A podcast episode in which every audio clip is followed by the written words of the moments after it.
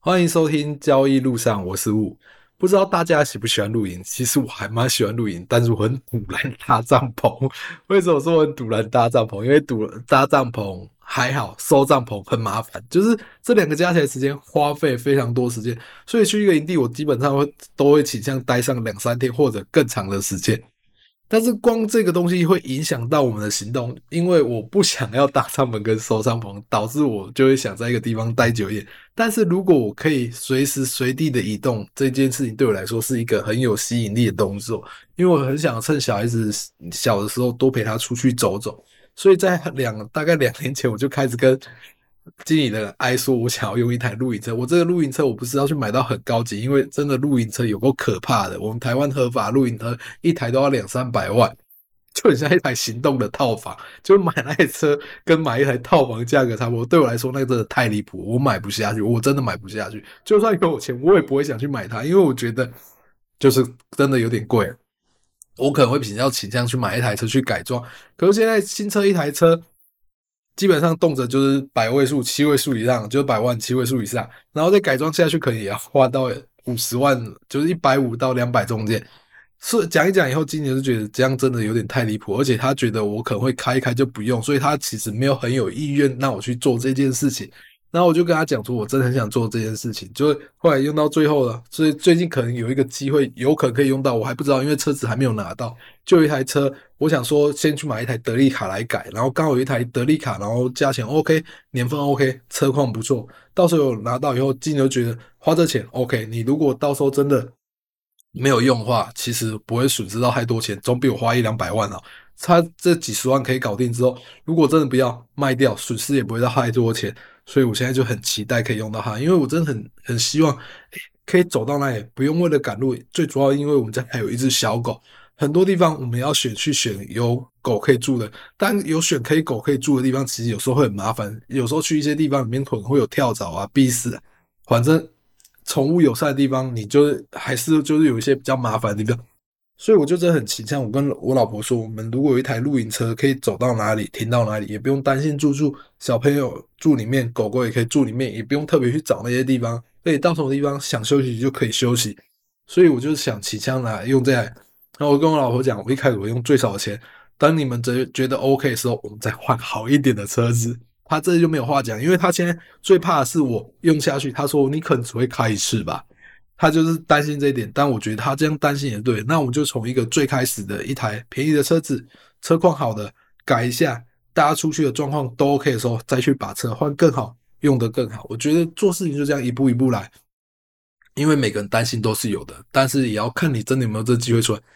用到车以后，而且之后小朋友上课了，我比较能出去玩的是假日，假日其实到处都人挤人，其实不是那么方便。如果真的收这台车用好了，我真的会。还蛮期待，蛮期待，真的有用好，我再分享给大家看看。好了，这我聊了闲话，这样子，我现在来聊聊交易上的事情。昨天礼拜五尾盘有一个状况出现了，那个状况出现了，这是什么状况呢？在尾盘大概在尾盘，我记得有人抛给我图，在十几分到二十分的时候，在一个价格躺了一两千口的多单在那里。然后那天尾尾盘的时候，我看到一个很奇怪的状况，就是其实尾盘的期货已经到正价差到非常离谱。有在注意除权息的朋友就知道，最近除权息大概还有一百多点。昨天期货跟加权指数的收盘价，光指数不扣掉除除权息，期货已经比加权指数正价差了四点。如果再扣掉除权息的话，期货已经比加权指数正价差到一百多点了。这个除权息的意思就是，加权指数在未来这一个月到。七月，我看一下哦，到六月二十一号结算之前，还有一百点加权指数就这样慢慢扣起来，慢慢扣起来，慢慢扣起来，扣到还有一百点可以扣。可是现在在六月三号，期货昨天的收盘价格就比加权指数高，所以它其实正价差了一百多点。这是一件我交易那么久，我也是看过这么离谱的价格。如果在盘中，我没有话讲，因为我之前看过盘中有时候突然大单急拉急杀都会出现，有出现过，但那急拉了之后很快就会回来了，或急杀很快就回来了。但昨天是到了结算尾盘，用那么奇怪的现象，一个口数挡那么多口，有人就说那是未来有大行情，我这里真的不知道，因为以前挂那种五百口、一千口，有人是挂那种很爽单，挂下来抽掉，挂下来抽掉，按昨天挂在那里单，我有去拉拉成交明细来看，哎，那里成交了好几百口哎，所以这是到底什么事情？是有人被骗到、被抽拉交易到，还是真的那些人接那么多？我真的不知道，我没有后台数据，我也看不到。我的意思是说，我没有提交所那些数据，我不知道那些是不是真的被某个人吃掉。但昨天尾盘，哎，昨天夜盘最后的答案确实是收涨了。但这种事情呢、对我来说。哎、我先聊聊我昨天在盘中，我昨天在盘中啊，昨天在盘中到后来以后，我看到收盘价格确定的期货价格，我想说，是不是我看错，还是网上这样资讯有错误？我去查一下，真的是增加它一百多点，所以我昨天尾盘有做一个动作，但是最后是亏钱了。我进场，我想说，正价差一百点，提速给他送他个十点，了不起，对的，可以吃那么大段，就妈，我进去之后那那个被损的，我就想说算了。真的夸有贵，我真的没有看过这个盘的，但是就送给他了。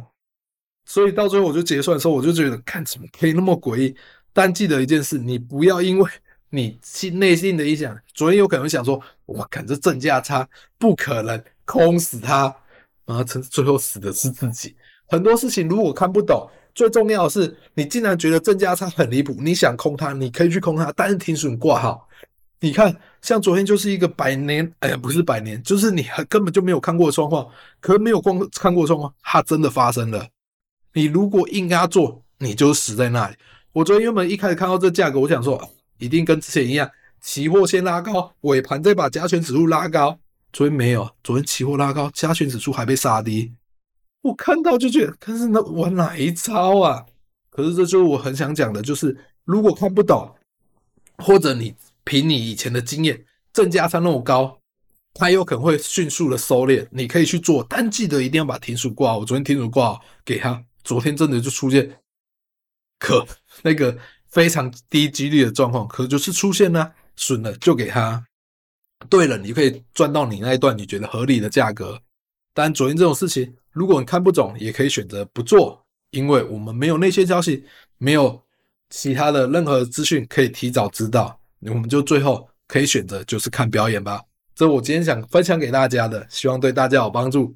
有什么话、什么事情想跟我聊聊，都在下面留言给我啊。今天就聊到这里，谢谢大家，拜拜。